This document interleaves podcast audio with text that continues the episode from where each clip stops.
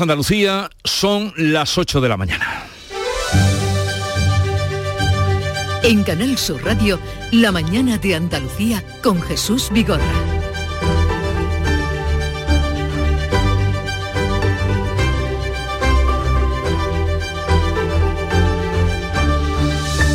Septiembre siempre llega todos los años y aquí estamos de nuevo inaugurando una temporada más en Canal Sur Radio, su emisora para eh, contarles lo que pasa en Andalucía, lo que les pasa a los andaluces. Es así como comenzamos hoy, pendientes de lo que está pasando en, eh, en el estrecho de Gibraltar, donde continúa el bombeo del combustible de ese barco que encalló. Y la Junta ha decretado en las últimas horas hasta para el baño la playa del Poniente en la línea que ha quedado abierta bajo vigilancia de la Policía Autonómica y bajo la atenta mirada de los ecologistas en acción que tienen la intención de denunciar este siniestro ante la Unión Europea. Otro asunto que nos ocupa y nos preocupa grandemente es la falta de agua grave ya para el riego. Hoy la mesa de la sequía se reúne para hacer el seguimiento de la escasez de agua y trazar planes para el otoño. Estas son las noticias más destacadas de las que les vamos a contar en un momento. La mañana de Andalucía. Social Energy. La revolución solar ha llegado a Andalucía para ofrecerte la información del tiempo. Este lunes tendremos cielos poco nubosos o despejados, temperaturas sin cambios, con aviso amarillo en la costa malagueña por el terral porque los termómetros van a llegar a los 36 grados. Vientos de componente oeste, flojos en el interior, poniente ocasionalmente fuerte en el estrecho. Comienza septiembre instalando paneles solares premium en tu tejado y protégete de la subida de luz. Ilumina tu hogar de noche con nuestras baterías y ahorra hasta el 90% en tu factura. Instalaciones garantizadas por 25 años. No esperes más. 955 44 11 11 o socialenergy.es y aprovecha las subvenciones disponibles. La revolución solar es Social Energy.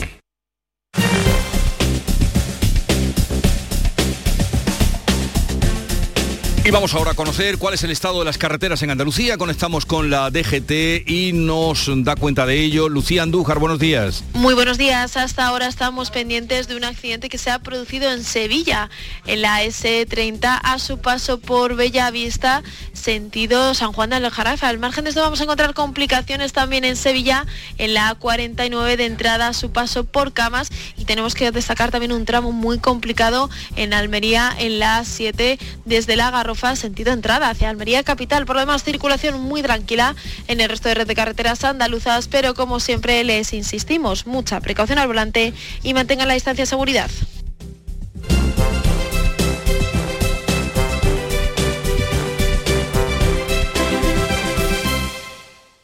Volverás de tus vacaciones con imanes para la nevera, postalitas que guardarás en un cajón para no volver a verlas nunca más y pareos que no vas a ponerte en Navidad. ¿Y de verdad vas a volver sin tu cupón extra de Navidad de la 11? Estas vacaciones no te olvides de comprar tu cupón extra de Navidad de la 11. Ya está a la venta con 75 premios de 400.000 euros y más de 910.000 cupones premiados. Compra ahora tu cupón extra de Navidad de la 11. A todos los que jugáis a la 11, bien jugado. Juega responsablemente y solo si eres mayor de edad. En Canal Sur Radio, La mañana de Andalucía con Jesús Vigorra. Noticias. 8, 4 minutos de la mañana vamos a contarles la actualidad de este día, de este lunes, en el que se analizan en la línea las consecuencias del vertido del buque OS-35 varado frente a Gibraltar desde este fin de semana. Verdemar, Ecologistas en Acción, llevará a la Unión Europea este siniestro. Manuel Pérez Alcázar. Siguen las labores de bombeo de material contaminante en el buque que chocó y quedó varado hace ya una semana. El gobierno de La Roca ha actualizado datos esta noche, ya han extraído las 27 toneladas de aceite lubricante que contiene y las 250 de gasoil. El operativo sigue avanzado en el vaciado de las 215 toneladas de fuel pesado que siguen todavía de dentro del buque. Los buzos han logrado sellar la entrada de agua del tanque número 5 que venía ralentizando la extracción en las últimas horas y estiman que podrán repararla de forma integral en breve. En cuanto al vertido, Salvamento Marítimo indica que las aguas están libres de petróleo o películas de aceite, pero señalan que las barreras de contención no son herméticas y que pueden volver a producirse estos vertidos. La playa de Poniente de la línea ya se ha reabierto al baño. El alcalde va a convocar este lunes al tejido productivo para analizar la Pues vemos qué está ocurriendo en la bahía de Algeciras, donde se encuentra frente al buque, el buque que está parado, nuestra compañera Susana Torrejón. Buenos días.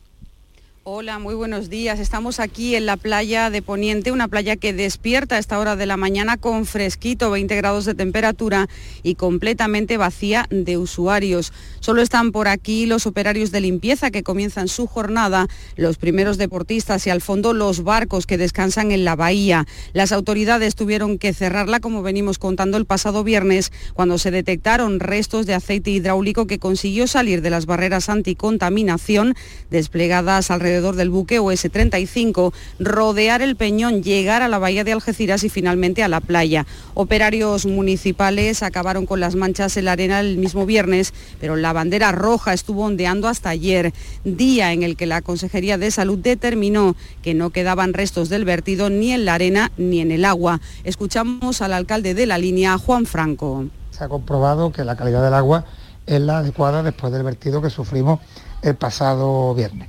Tengo que agradecer el trabajo que está realizando la Junta de Andalucía en coordinación con el Ayuntamiento de la Línea. Creo que se está realizando un trabajo bastante importante, también en coordinación con la Administración del Estado en otros aspectos y esperemos que podamos seguir con esta tónica y que la crisis que tenemos eh, derivada del lado del barco en la playa de Levante pues se solvente a la mayor brevedad posible.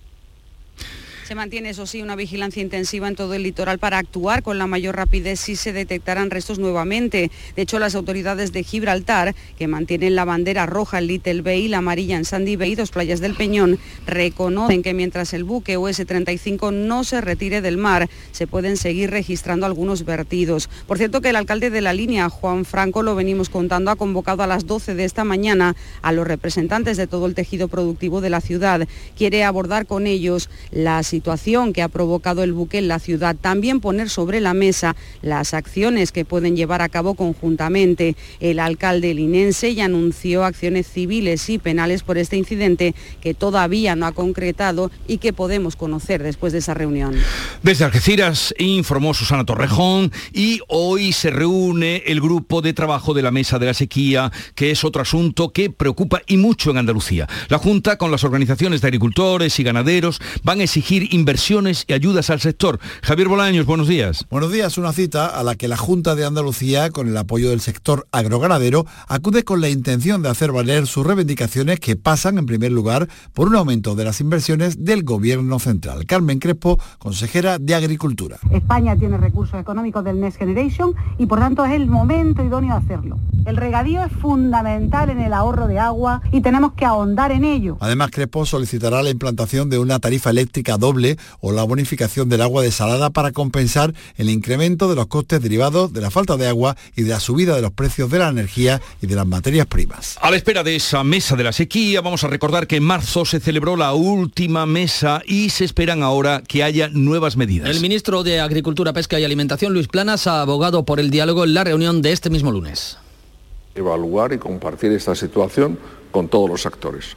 Somos un gobierno de diálogo y pretendemos que ese diálogo escuchar a lo que piensan las comunidades autónomas y lo que piensan también las organizaciones agrarias y las comunidades de regantes.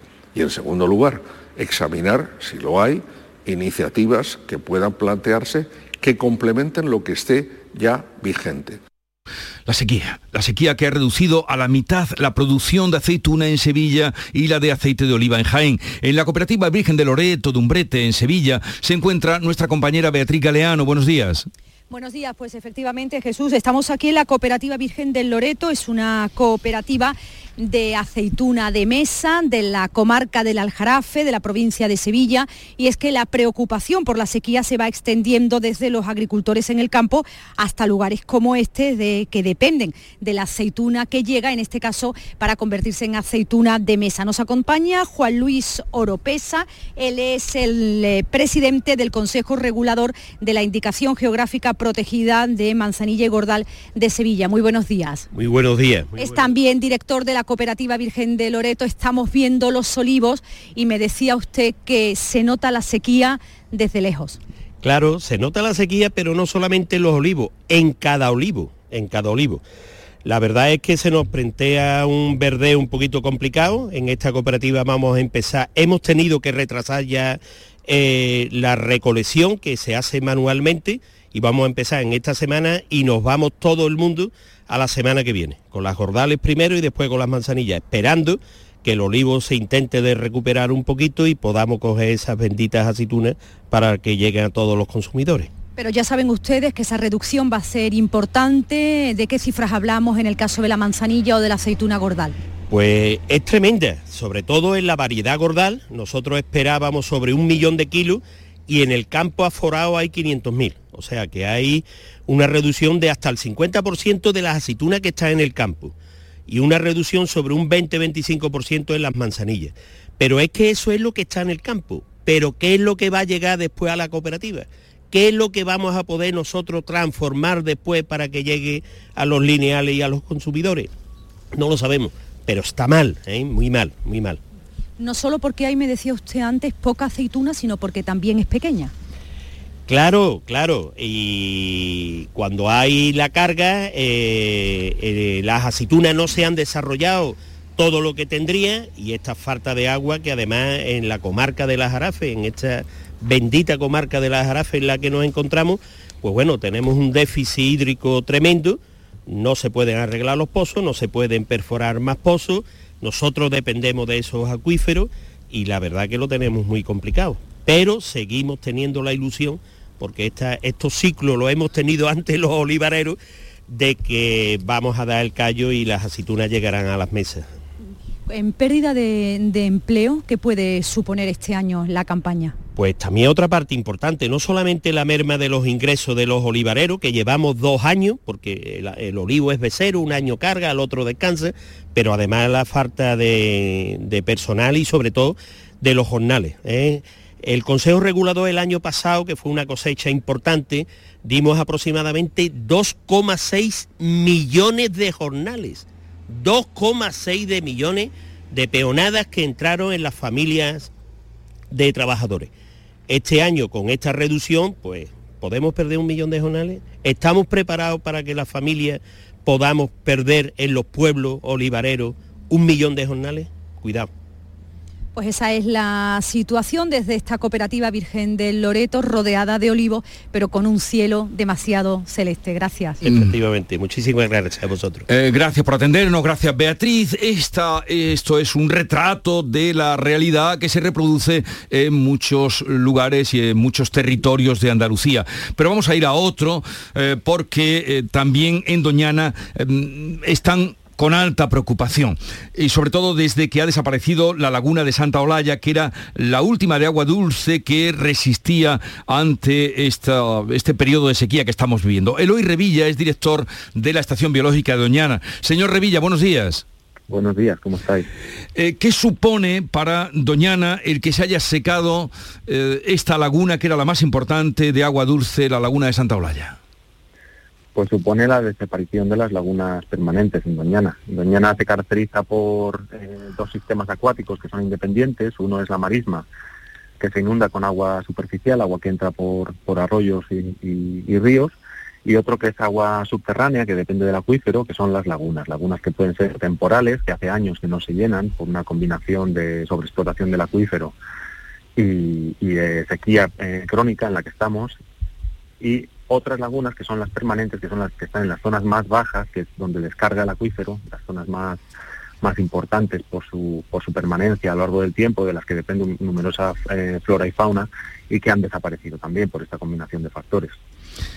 Ante esta situación, hablar del plan de regadíos del que se hablaba antes del verano y del aumento de los regadíos, ¿cómo lo ve usted?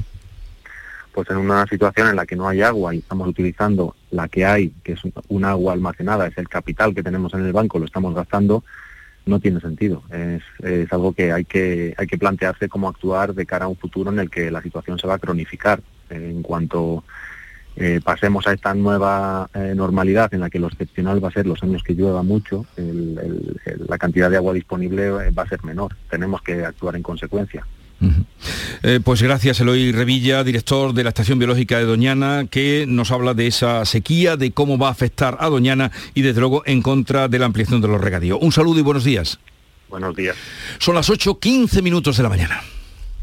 Sabemos que tienes muchos planes y sueños por cumplir y en Cofidis queremos estar a tu lado. No esperes más y hazlos realidad antes de que las condiciones del mercado empeoren, suponiendo un mayor esfuerzo para ti. Sea cual sea tu proyecto, el momento es ahora. Llámanos al 900 84 12 15 o entra en cofidis.es para más información. Cofidis, cuenta con nosotros.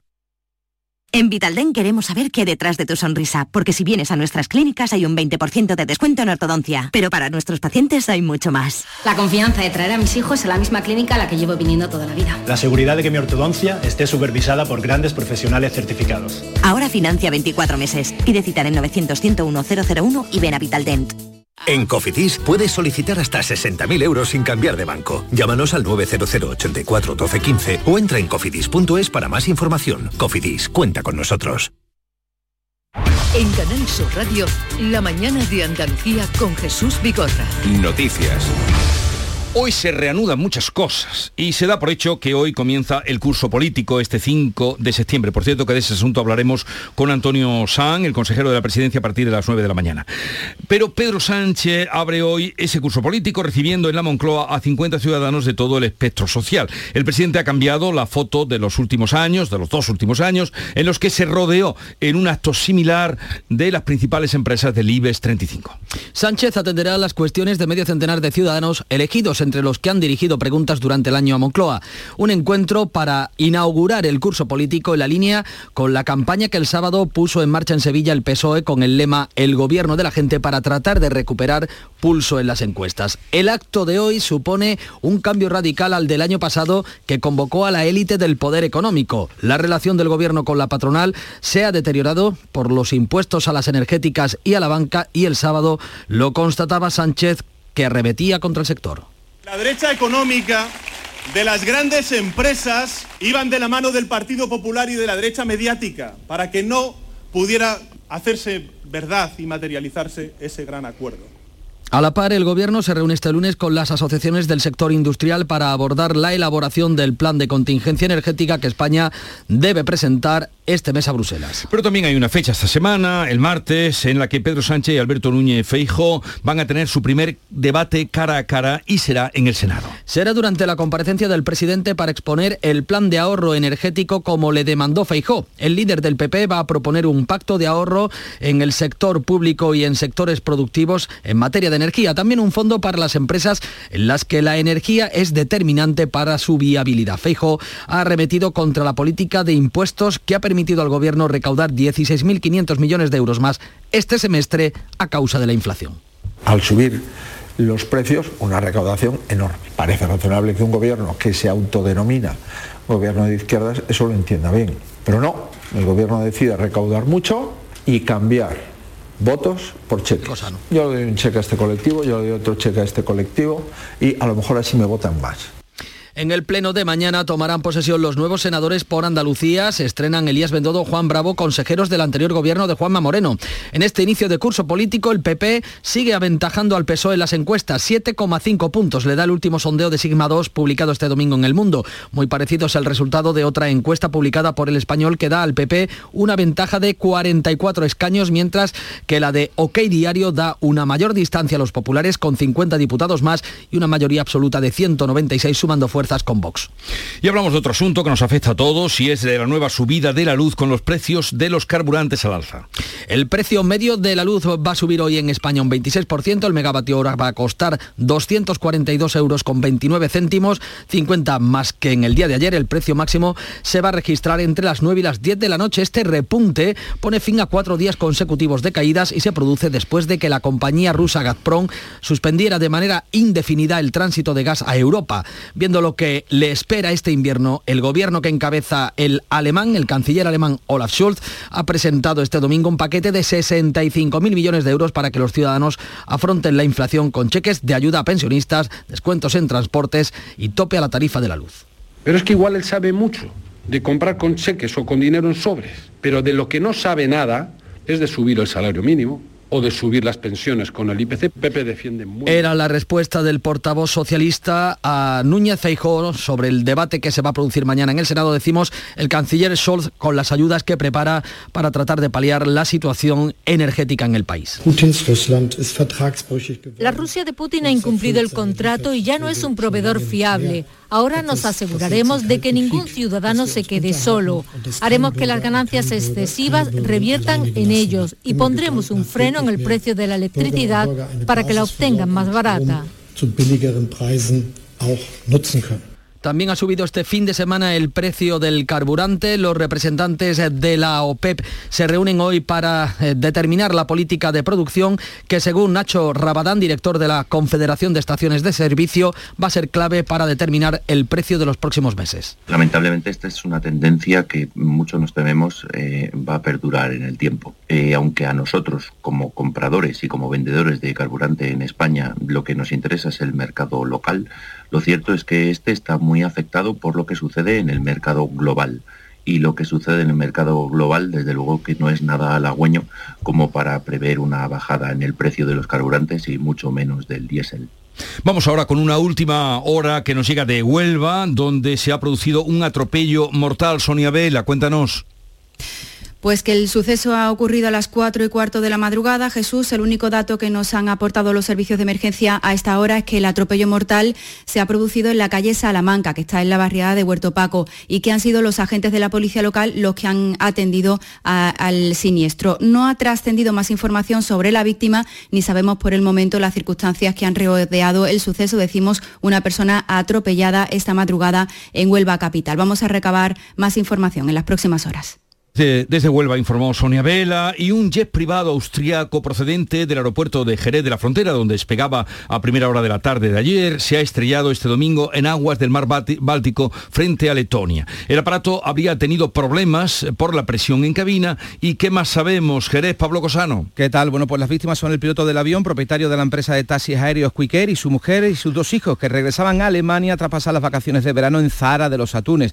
Según fuente de la investigación, tras el despegue se informó de problemas en la cabina. Aún así, la Cessna, matriculada en Austria, siguió su ruta prevista y cruzó la península ibérica. Ante esta situación, un caza español despegó para escoltar al jet, pero el piloto no divisó a personas ni en la cabina ni en el avión. Lo mismo reportó el piloto de combate francés cuando la Cessna entró en el espacio aéreo galo, a pesar de que además el avión viró en París, también viró sobre Luxemburgo y cuando entró en espacio aéreo alemán lo siguió un piloto de un Eurofighter, también escoltó al jet fantasma hasta los límites de sus fronteras. Después entró en espacio aéreo de em, Dinamarca, donde un F-16 se encargó de seguir al jet y también los pilotos fueron testigos de cómo el avión perdía altura, pasaba por espacio aéreo de Suecia y entraba en Barrena frente a las costas de Letonia. Parece ser que esos problemas de presión en la cabina pudieron provocar que perdieran el sentido los ocupantes del avión o incluso que murieran por hipoxia y finalmente cayó por eh, falta de combustible. Recorrió 3.500 kilómetros en este vuelo errático. Vuelo fantasma también se ha estado llamando porque no se veía a nadie en el avión. Ahora se está buscando los restos de la aeronave frente a las costas de Letonia ya se han encontrado algunos indicios. Un avión con final eh, trágico que partía de Jerez a primeras horas de la tarde de ayer.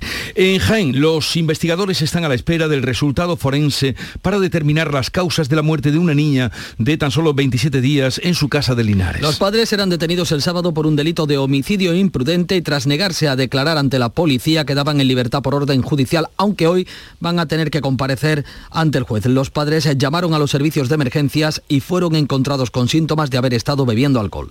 Eh, poco recordamos ya de la época del COVID, pero ahí está. Andalucía recibe este lunes alrededor de 800.000 vacunas adaptadas a las nuevas variantes del coronavirus. El objetivo es empezar con la, cuota, con la cuarta dosis en los centros residenciales de mayores durante la primera semana del mes de octubre. La consejera de salud, por cierto, Catalina García, asegura que la Junta va a presentar una propuesta para que Granada acoja la sede de la Agencia Estatal de Salud Pública, un centro que mejorará y que será clave en la coordinación entre el Ministerio y las comunidades en futuras situaciones de pandemia. Este Este mediodía mm, vamos a conocer además al vencedor en las primarias del Partido Conservador Británico, tal vez sea vencedora, y por lo tanto el sucesor o sucesora de Boris Johnson y futuro primer ministro del Reino Unido. Ha sido un mes de campaña cargado de actos y de debates con 11 candidatos iniciales que finalmente han quedado en estos dos, en Rishi Sunak, exministro de Economía y responsable de la caída de Boris Johnson, y Liz Truss, ministra de Exteriores y clara favorita a hacerse con la victoria tras aventajar en los sondeos a su rival en 32 puntos. Tras se ha presentado como la nueva Margaret Thatcher, eh, prometiendo una bajada de impuestos y un paquete de miles de millones en ayudas para las personas que no puedan pagar la factura del gas y de la luz. Lo que puedo decir es que si soy elegida primera ministra, en una semana habrá un anuncio sobre cómo vamos a lidiar con el problema de las facturas energéticas y el suministro a largo plazo para que el país esté preparado y a cubierto para el invierno. Si gana, se convertirá en la nueva líder del Partido Conservador y por lo tanto la reina Isabel II la nombrará primera ministra en la ceremonia de mañana martes. Liz Truss hizo campaña a favor de la Unión Europea en 2016, pero después se convirtió en la más acérrima defensora del Brexit, por lo que seguirá desafiando a Bruselas. Sea el que sea, el nuevo líder Tory deberá afrontar la inflación que azota al país y el altísimo coste de la energía. Y otro sobresalto que hemos tenido en las últimas horas es el de Chile, que ha rechazado con una amplia mayoría la propuesta de una nueva constitución. Un 62% de los chilenos han dicho no frente al sí del 37%. La negativa se ha impuesto en las 16 regiones del país y los ganadores han festejado su triunfo. Hoy día más que celebrar es darle gracias primero que todo a la gente, a mi país, porque salió, salió el verdadero chileno, el que ama su patria, el que lucha por sus ideales y el que quiere trabajar y vivir en El presidente Gabriel Boric ha citado hoy lunes a los partidos políticos para iniciar de inmediato el proceso de redacción de una nueva Carta Magna.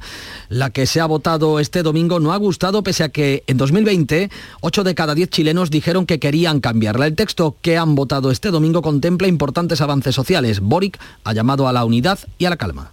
Honesto llamado a todas las fuerzas políticas a poner a Chile por delante de cualquier legítima diferencia y acordar a la brevedad los plazos y bordes de un nuevo proceso constitucional. En Canadá, al menos 10 personas han muerto este domingo y otras 15 han resultado heridas en un apuñalamiento múltiple en 13 localizaciones de la provincia de Saskatchewan, en el centro de Canadá. La policía busca a dos varones fugados que han sido identificados, tienen 30 y 31 años y se han ido moviendo en coche dejando tras de sí este reguero de muertos y de heridos. Aún están en paradero desconocido. El presidente del país, Justin Trudeau, califica los hechos de horrorosos.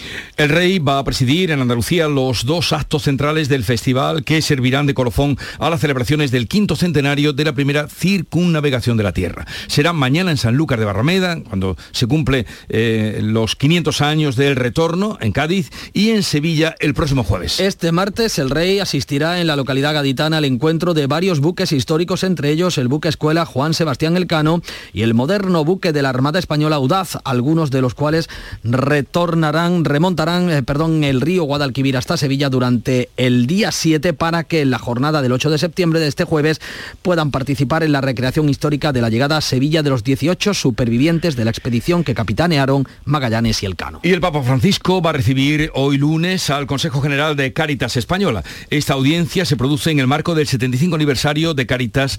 La delegación que acudirá al Vaticano estará formada por unas 30 personas. Este domingo el Papa proclamaba beato en una ceremonia en la Plaza de San Pedro a Juan Pablo I, el pontífice que murió tras solo 33 días de pontificado y cuya muerte fue objeto de numerosas teorías, aunque este proceso para elevarlo a los altares ha querido demostrar asegurando que eh, se trató de un infarto. Nada de envenenamientos. El Papa de la Sonrisa, como se le conoció, fue elegido el 26 de agosto de 1978 y se le encontró muerto en su cama en la mañana del 29 de septiembre a los 65 años, lo que hizo de su pontificado en uno de los más breves de la historia y también se convirtió en el último italiano hasta el momento. Reclamamos ahora su atención para hablar de esta casa, para hablar de nosotros, de Canal Sur Radio, que es también su casa. Hoy se estrena nueva programación, con fuerzas renovadas, con compañeros que son grandes profesionales y también con sorpresa. Nuestro objetivo es el mismo de siempre, informar, entretener y divulgar, pero con nuestro acento, el andaluz. Eh, haciendo que Canal Sur Radio sea la voz de Andalucía la voz que cuente lo que pasa en Andalucía a los andaluces con su propio acento y la voz que explique qué es Andalucía eh, sin que nadie tenga que, venir de fuera a, a decirlo, a hacerlo. ¿no? El acento andaluz porque nos gusta y porque es el nuestro y porque es en el que nos entendemos.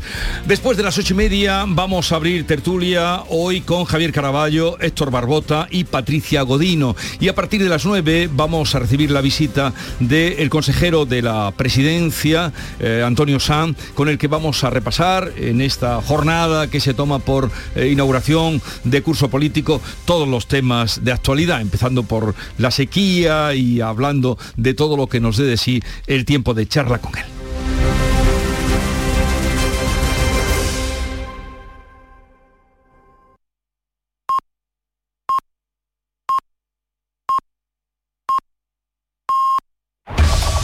En la mañana de Andalucía de Canal Sur Radio. Las noticias de Sevilla. Con Pilar González. Hola, buenos días. Hoy tenemos el cielo despejado, viento variable flojo. La temperatura máxima es de 31 grados en Lebrija, 32 en Morón y Sevilla, 33 en Écija. A esta hora 18 grados en la capital. En la carretera está cortado el carril izquierdo de la S30 en el enlace con la A49 a la altura del Alamillo Camas. Hay 4 kilómetros de retenciones por un accidente en el que solo ha habido daños materiales, pero un vehículo eh, obstaculiza el tráfico. Eh, también hay un kilómetro kilómetro de retenciones en el centenario sentido Huelva y uno en la A49 sentido Sevilla. En el interior de la ciudad el tráfico es intenso en la entrada por la avenida Juan Pablo II y también en el puente del Alamillo. Si necesitas un electrodoméstico, ¿por qué pagar de más en grandes superficies? Ven y paga de menos en Tiendas El Golpecito. Tus primeras marcas al mejor precio y una selección de productos con pequeños daños estéticos con descuento adicional y tres años de garantía. Tiendas El Golpecito. Ahorra hasta el 50% en tus electrodomésticos. 954-100-193 y tiendaselgolpecito.es. El martes 6 de septiembre, Tomares se convierte de nuevo en el centro del deporte nacional con la llegada de la decimosexta etapa de la Vuelta a España. Todo está preparado para acoger al pelotón ciclista y vivir el mayor acontecimiento deportivo itinerante del año. Ven y disfruta en Tomares de un día inolvidable. Que no te lo cuenten, vive la vuelta en directo. Ayuntamiento de Tomares. Tomares como a ti te gusta.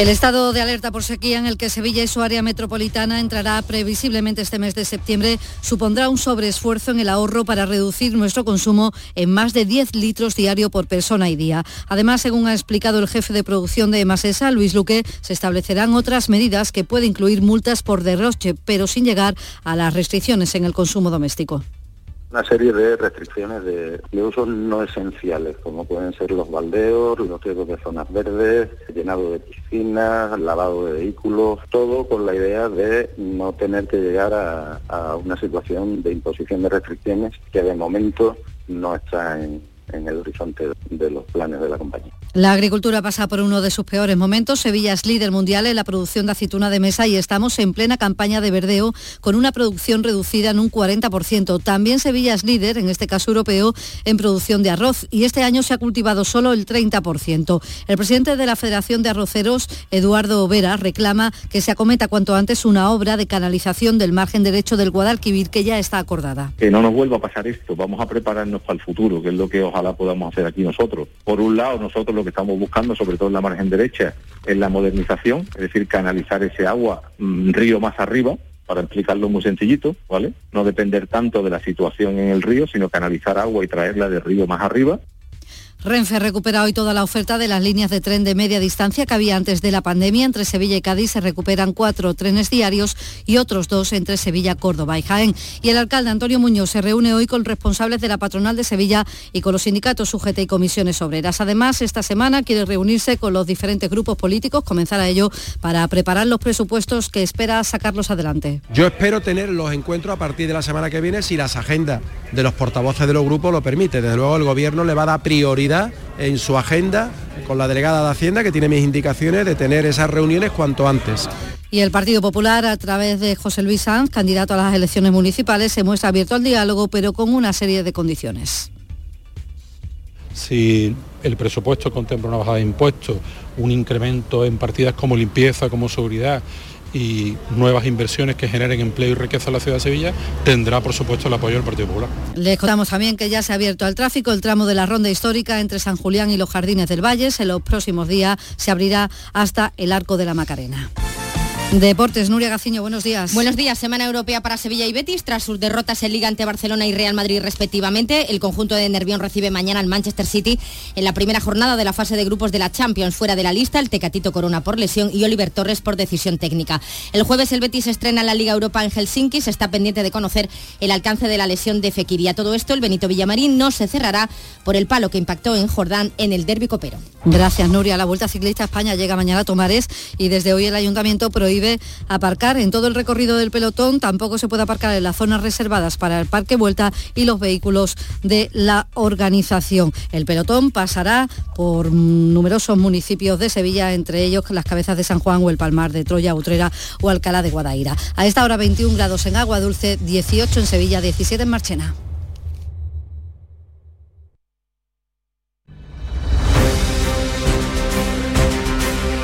8.35 minutos de la mañana, sintonizan Canal Sur Radio, esto es la mañana de Andalucía, en la que en un momento vamos a hablar, mm, inaugurar también el curso, ¿por qué no? Nosotros hoy con Patricia Godino, con Héctor Barbota y con Javier Caraballo.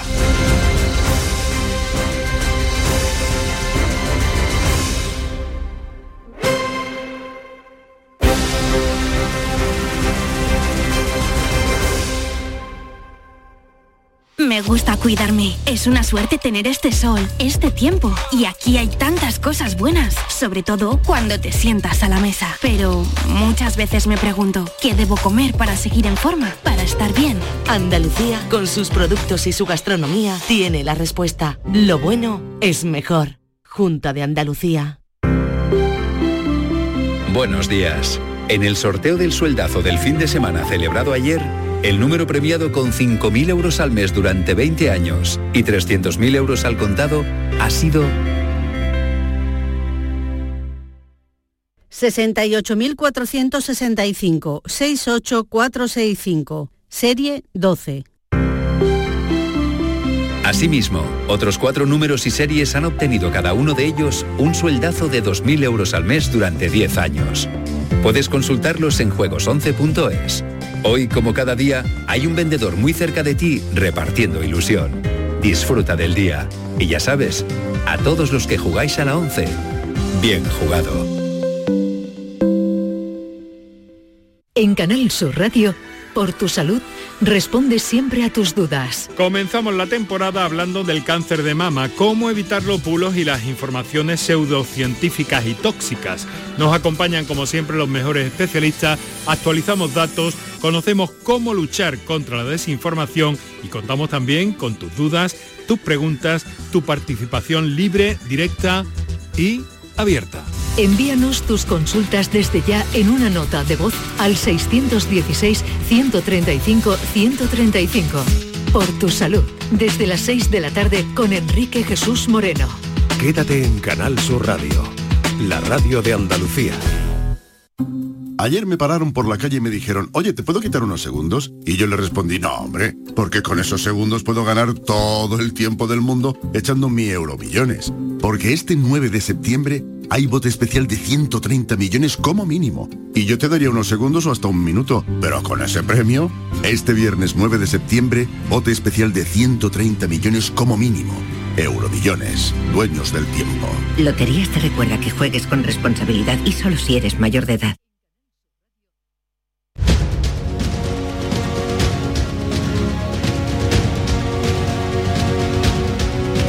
En Canal Sur Radio, La mañana de Andalucía con Jesús Vigorra.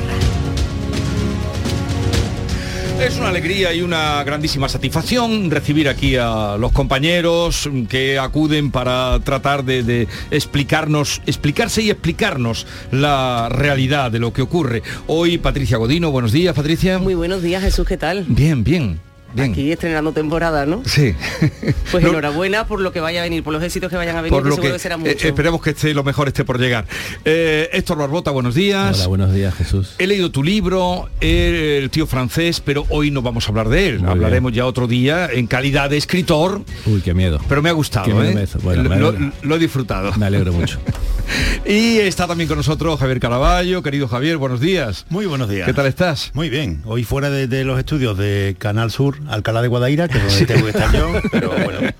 Yo te agradezco. Para una inauguración está bien. Te agradezco el detalle de que, de que estés aquí. Oye, podemos empezar por, mm, bueno, hoy se da así como fecha, se reseña como inicio del curso, eh, curso político, quizá también porque todas las emisoras empiezan tal día como hoy, pero ¿qué esperáis de, de- qué esperáis de este de este curso, de esta temporada más que más que curso? Yo creo va a ser una temporada que va a estar marcada por las por las elecciones eh, municipales de, de- mayo del año que viene y quién sabe si por alguna otra elección más que eventualmente se puede adelantar, ¿no? eso no lo sabemos. Eh, en, en- la política andaluza se, supone que, yo esperaba que iba, que iba a ser una, una, un curso, por lo menos este primer curso, un, curso plácido, pero nu- nunca que hay eh, un calendario electoral se puede esperar que, que esa placidez sea, sea absoluta, ¿no? Pero Héctor, si acabamos de pasar unas elecciones. Pero ahora vienen otras. Héctor. ahora vienen otras y, y es otras donde se juega donde se juega mucho porque eh, pueden ser unas elecciones eh, que si que si se repiten más o menos los- los- la tendencia de las últimas autonómicas pueden ser trágicas para, para el Partido Socialista y, yo creo que ahí va a haber una pugna muy fuerte porque eh, yo creo que el Partido Popular va a intentar consolidar eh, digamos, consolidar su, su victoria y convertir su victoria de, de- junio en, en- en tendencia que vaya más allá de, las autonómicas y el Partido Socialista va a hacer un, un ejercicio de supervivencia, por lo tanto me parece que de placidez va a haber poco. Bueno, eh, yo creo que eh, efectivamente vamos a asistir a un curso mm, plácido en cuanto a que no va a haber eh, ruido desde el gobierno, eso está claro, y el gobierno ahora mismo lo ocupa de manera monocolor el Partido Popular, y creo que el interés en cualquier caso va a estar en cómo actúa la oposición, cómo, cómo se recupera la oposición de este mazazo que han supuesto el 19J, ¿no? el 19 de junio.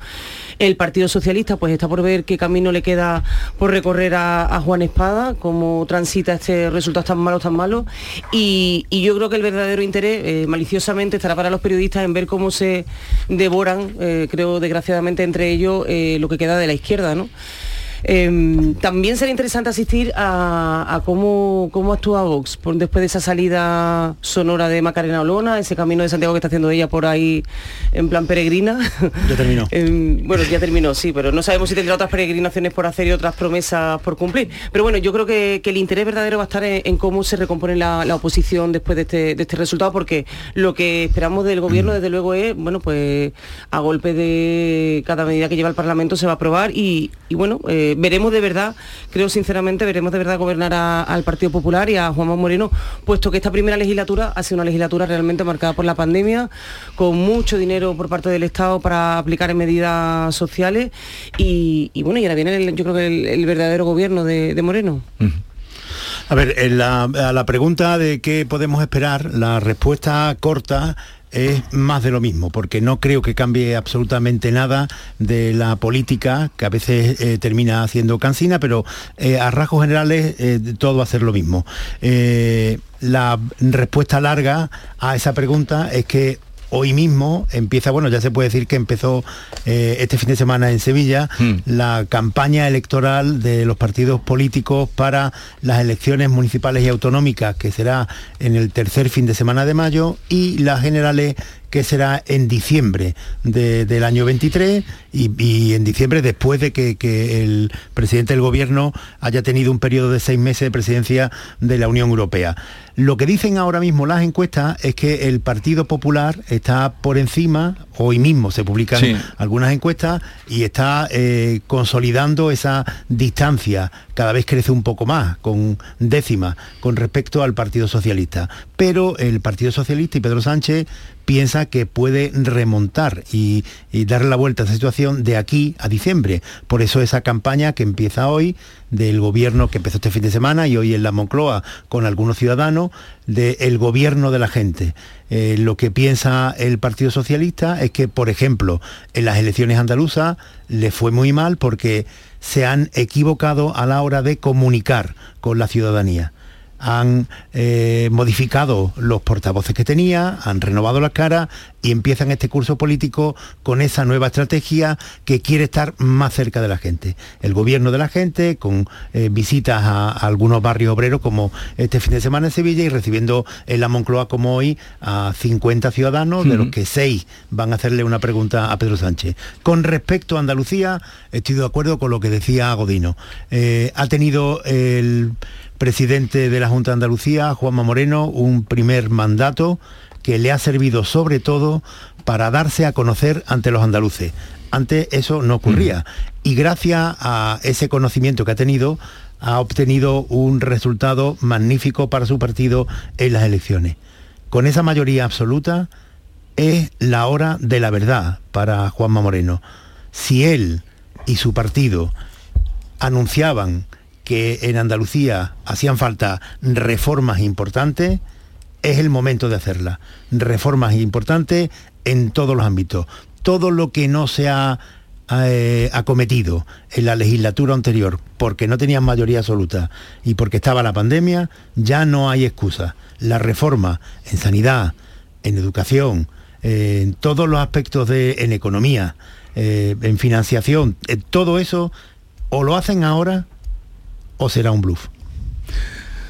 El curso también, lo ha dicho Caraballo, el curso también está marcado por ese choque entre los dos grandes partidos, entre las dos grandes fuerzas, entre los dos grandes líderes. Mañana tenemos en el Senado ese Mm. primer debate. Bueno, ese eh, primer el martes, cara. ¿no? Ah, sí, claro, mañana martes, sí, mañana martes. eh, entre, entre Feijó y entre, y entre Pedro Sánchez. Y a pesar de todo lo que dicen las encuestas, y hoy yo creo que han salido también nuevas encuestas, creo, en La Razón, y, y son Sí, todas... Va- vamos, a, sí, la- eh, vamos a dar esos datos. La razón de 40 dB es da 104, digo por sintetizarlo, mm, datos más importantes, 104 el PSOE y 121 el PP. Y la del país lo que da es que hay un 27,9, 28 a favor del PP eh, en este momento. Sí, la tendencia es esa y ya vienen varias en- encuestas eh, dibujando la misma curva ¿no? y, el, el- mismo sentir de, los electores.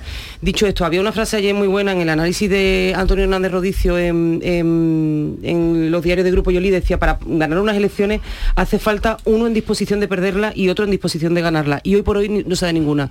No creo yo Pedro Sánchez, que ya sabemos de su resiliencia, esa palabra también que él puso ahí un poco en el escenario, eh, de su capacidad de resistencia, no creo yo que haya eh, bajado los brazos y se dé por vencido frente a un líder, evidentemente, Feijó, que viene avalado por una- un muy buen crédito, sobre todo por esos 12 años de mayoría absoluta en Galicia, pero que también estamos empezando a conocer en el escenario nacional.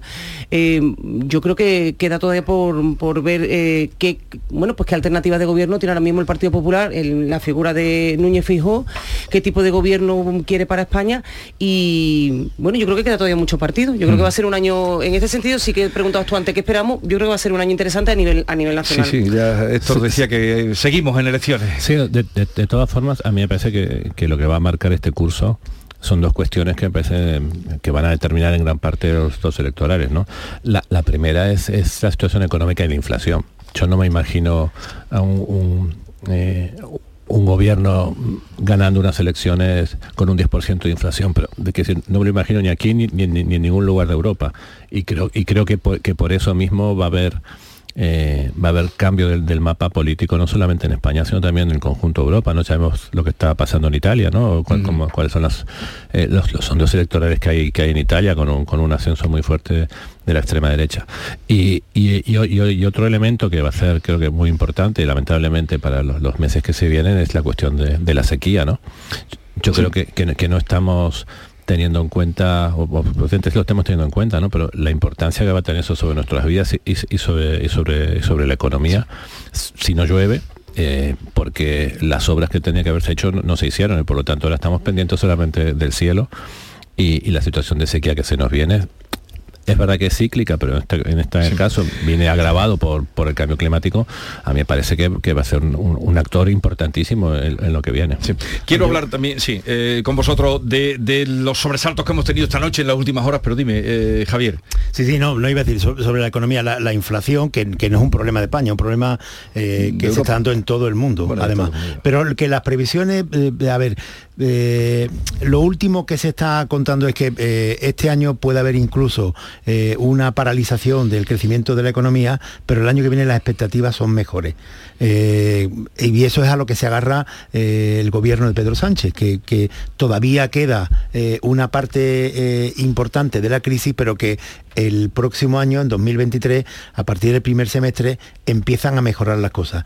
Esa es la previsión que hay, ya veremos qué ocurre. Y con respecto a la sequía, es muy preocupante, el cambio climático lo agrava todo mucho más, pero a ver, en uno de los ríos de Alemania, en los que ha descendido tanto de Alemania, ha descendido tanto el nivel que han salido a flote algunos de los barcos que hundió Hitler en la Segunda Guerra Mundial, han encontrado una piedra que inscrita, que era de mitad del 19, en la que ponía, si ves esta piedra, llorarás.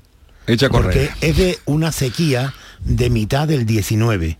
Y entonces, eh, claro, en, el siglo XIX, eh, en mitad del XIX, cuando eh, se producía una sequía así, las consecuencias eran mucho mayores, porque un desastre en las cosechas provocaba directamente la hambruna de la sociedad. Y esa piedra se ha visto. Si ves esta piedra, llorará. Pero eso quiere decir, Héctor Barbota, que en mitad del 19 ya había alguien que escribió esa piedra. Y no estaba el debate del cambio climático. Bueno, pero, pero que ahora sí está. es que ahora sí está. Ah, Pues- pues- pues, pues, no, eh, esta, pero- esta es la historia que nos has contado, que, se une con todos los, los embalses que se están viendo también y lo que se está descubriendo Mm. Sí, ahora. pero que, que los eh, andaluces sobre todo en- estamos en acostumbrados. Andalucía. Yo, yo, yo toda mi vida recuerdo de, de- de épocas de sequía y de, de cortes de, de- de agua. O sea, de- Sí. había agua durante unas horas al día. Esto no es nuevo. Pero lo digo simplemente para que eh, pongamos eh, exactamente lo- las cuestiones como Sí, son y no caigamos en catastrofismo No, de sí. el apocalipsis. Hay muchos elementos, o sea, si tú miras cómo ha empezado desde el, el año bisiesto para acá, la pandemia, la crisis económica, la sequía, la crisis sociales, los problemas de salud mental que hay. El Dice, volcán. este es el fin del mundo. Es posible, pero no está claro todavía. Yo no, yo no- yo no veo ni apocalipsis ni el fin del mundo. Lo que yo, lo que yo he dicho es que la sequía va a ser un protagonista de, de los próximos meses y va a ser un protagonista trágico. Sin duda. Eh, En, en segundo lugar, digo que en esta ocasión la sequía, que es- puede ser que sea cíclica, en esta ocasión se puede ver agravada por las consecuencias de- de- del, del cambio climático. Y hay, y hay una cuestión de mm, las consecuencias ya se están ya se están viendo. Estamos viendo los problemas que tiene la producción agrícola, los- los problemas que puede tener el turismo, hay campos de golf que no se pueden regar, etcétera, etcétera, ¿no? Por lo tanto, mm, a mí me parece que es un tema que va a ser protagonista y que, y que, y que hay que tomárselo en serio. Bien, luego mm, podremos seguir con este asunto. Por cierto, que en Sierra Bollera, bueno, en muchos sitios se están descubriendo. En Sierra Bollera han descubierto un, en Belmez un yacimiento Sí, sí. arqueológico a raíz de bajar el agua que no se suponía allí Ibero, ¿no? Que Sí, incluso sí. han empezado a visitar. A ver, lo extraño, porque hoy eh, Pedro Sánchez se ve con 50 ciudadanos de Sí. todo el espectro social. Eh, Bueno, Bueno, la lista no la hemos visto. no, pero, No, a ver, pero se supone, que- nos han dicho Ya. que serán representados. No, No, no, pero lo- iba por otro asunto. Son do- de, de- de las cartas que han recibido la Moncloa, que Sí. han sido 250.000, han elegido ellos a 50. 50 de esas cartas que han dirigido la Moncloa. Y de esos 50 van a preguntar 6. Sí. Eh, en fin, eh, tengo una pregunta para usted. Eh, bueno. Pero era distinta manera de empezar de otro año. Pero lo que no sé si os llamó la atención o no, o si dijo o no, yo no lo he visto reflejado por ningún lado, tampoco estuve allí. Cuando Pedro Sánchez vino este fin de semana a Sevilla, hay una cosa que está palpita, que si cogemos todos los periódicos andaluces, eh, a todo el mundo, yo ahora cuando venga el Consejo de la Presidencia le, le preguntaré también. El tema del indulto. ¿Cómo es que no dijo nada del de, de indulto? Eh, no sé si alguno de esos seis le preguntará hoy. Eh, estamos hablando del indulto de que, Griñán, que es el único que formalmente se ha, eh, se ha presentado por parte de la familia. Tampoco en su primera entrevista que hizo, mm, de alguna manera también, inaugurando la semana pasada, tampoco habló del indulto. Tampoco le preguntaron, claro. Es que yo creo que el indulto es una cuestión que preocupa mucho en el Partido Socialista y preocupa mucho en los ámbitos políticos, pero que creo que a nivel ciudadano, no, no, yo creo que es, es la preocupación número 5. Hombre, en Andalucía, ¿no? mm, no digo, que preocupe, pero se está pendiente de... Sí, no, no, que, que se está pendiente, pero no, no, no es un problema que preocupe. De- a mí me parece que no es un problema que preocupe a los ciudadanos. No, quiero decir que los ciudadanos... Pero a los compañeros socialistas, a todos, ¿eh? en Claro, Andalucía claro, hablas con cualquiera y... Es que yo, yo día de- decía aquí mismo, ¿no? Que eh, así como, la, como la, el indulto a los, a los separatistas catalanes se justificó en, la, en, garantizar la convivencia en Cataluña, eh, yo creo que el indulto la única justificación que puede tener es, eh, garantizar la convivencia dentro del PSOE, ¿no? Es que, es que no, no, Pero a mí además me parece que el indulto es verdad que se, está debatiendo sobre ello. A mí me parece que es todavía un, debate prematuro en el sentido que todavía la sentencia no la conocemos y por mm. lo tanto no sabemos en qué, se puede fundamentar.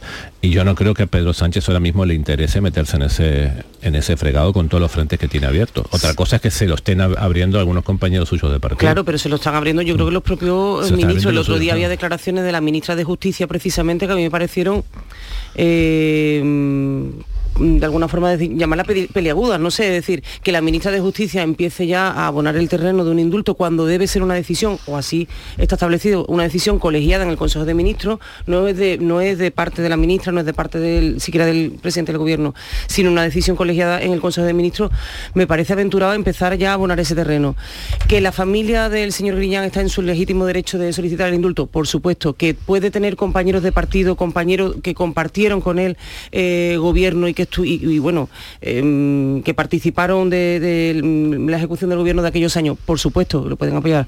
Eh, que el resto de eh, condenados em, em, por el Supremo, aunque conocemos el sentido de la sentencia, pero no el contenido del fallo, ¿no? Eh, pueden estar en la misma tesitura, por supuesto, pero que ahora mismo creo que mm, tal y como está el patio, creo que es delicado abordar este asunto. Mm, por eso también Jesús, Juan Espada eh, se ha adelantado a decir que él no apoyaría el indulto basándose en los estatutos del partido. Yo creo que Juan, el que tiene el, tiene un marrón, eh, mm. si me permite, eh, sí, sí, puedes utilizarlo de un Pedro Sánchez tiene un marrón al respecto, pero también lo tiene Juan Espada. Al final es el cabeza del partido. Especialmente, lo, especialmente lo tiene Juan Espada y, una, y además y, es un líder que no tiene pues el arroz ahora mismo de las urnas. Por lo tanto, cualquier decisión que tome va a ser cuestionada por una parte de los que más le apoyan y por las que le apoyan menos. ¿no? hay una, una visión de todo esto que yo creo que es equivocada, eh, de quienes piensan que esta es una trampa interna del Partido Socialista, del viejo Partido Socialista contra Pedro Sánchez que los más veteranos, que, eh, pues Felipe González, Alfonso Guerra, le han tendido esa trampa, Susana Díaz, le han tendido esa trampa a Pedro Sánchez para que eh, conceda para presionarlo, para que conceda el indulto a sabienda de que esto le viene mal al Partido Socialista. Esto eh, eh, hay quien, lo piensa. Yo creo que he equivocado, que es algo eh, que es superior a eso. El, indulto de, José Antonio Griñán, que ya veremos si se concede, yo supongo que sí, empieza a gestionarlo el propio Griñán cuando empieza a transmitir a todo el mundo su angustia personal pero hasta límite dramático. Yo recuerdo a Griñán en entrevistas en la radio que casi acaba llorando diciendo que si la sentencia se confirmaba, su vida se habría acabado. Te daba la sensación de que era un hombre, que lo es, en una situación desesperada. Cuando eh, Griñán eh, transmite esa situación suya personal de desesperación absoluta, es cuando empieza a moverse eh, la petición de indulto, no solamente dentro del PSOE, sino fuera del Partido Socialista también. Hay, estos días lo habréis visto, hay muchos periodistas influyentes en España. Que no se identifica con el Partido Socialista, que han empezado a decir que hay que concederle el indulto a Griñán por razones humanitarias.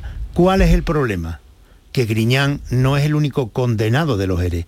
Hay otros ocho que están condenados, que también tienen familia que también están desesperados, que también están angustiados. Y parece que cuando eh, se justifica el indulto de Griñán y dicen que en la sentencia de los ERE han pagado justos por pecadores, que el justo es Griñán y que los otros son pecadores.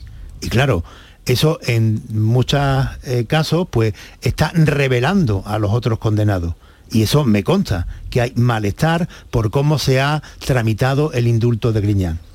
Pensemos, y no quiere decir que sea esta persona la que está protestando, pero pensemos, por ejemplo, en la que fue siempre el número dos de José Antonio Griñán, la señora Martínez Aguayo, que no hacía más que cumplir las órdenes de Griñán.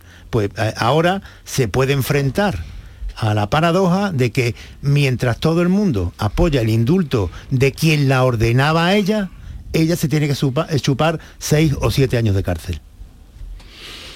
Sí, yo creo, de todas formas, eh, a mí me parece que es un debate prematuro, no solamente porque no se conoce la sentencia, sino que tampoco se conoce, evidentemente, el auto de ejecución de esa sentencia, ¿no? Y, el tribunal que, que, es el- eh, que, dictó la sentencia, que es el que, el que tiene que, luego que, decidir cómo se cómo se ejecuta esa sentencia, es el que deberá decidir si Griñán entra o no en, en prisión, habida cuenta de que, de que tiene 76 años, ¿no? Y, y, el tribunal tiene en sus manos, aunque no haya indulto, decidir, decidir en qué forma se ejecuta esa sentencia. O sea, que, la, la- la entrada física de, Griñán en prisión no es una cosa que ya esté predeterminada de antes. Pues a mí todo esto me parece que es un debate que se ha abierto de forma prematura. Es, verdad que, lo abrió la familia por la situación, digamos, desesperada de, la- de la que hablaba Javier, pero a mí me parece que todavía esto le, le queda recorrido y, y posiblemente eh, este sea un debate que al final se quede, se quede en nada porque posiblemente la ejecución de la sentencia, la forma en que se ejecute la sentencia, no implique la entrada física de Griñán en prisión. Pero y los otros, que era lo que preguntaba Javier. Pero vamos a dejarlo aquí, tenemos muchas cosas que hablar porque eh, Canadá, Argentina, eh, ¿la pistola de era de juguete o era de verdad? Esto, ¿qué te han dicho tus compañeros de allí? No, la, la pistola era de verdad y fue, esto fue una casualidad que no hubiésemos sido un magnicidio. Ahora hablamos de todo eso porque a partir de las 9 eh, vamos a charlar con Antonio San, consejero de la presidencia, y luego continuaremos con los sobresaltos que tenemos, eh, lo de Canadá y lo, y lo del referéndum, también lo tocaremos ahora. Referéndum de Chile.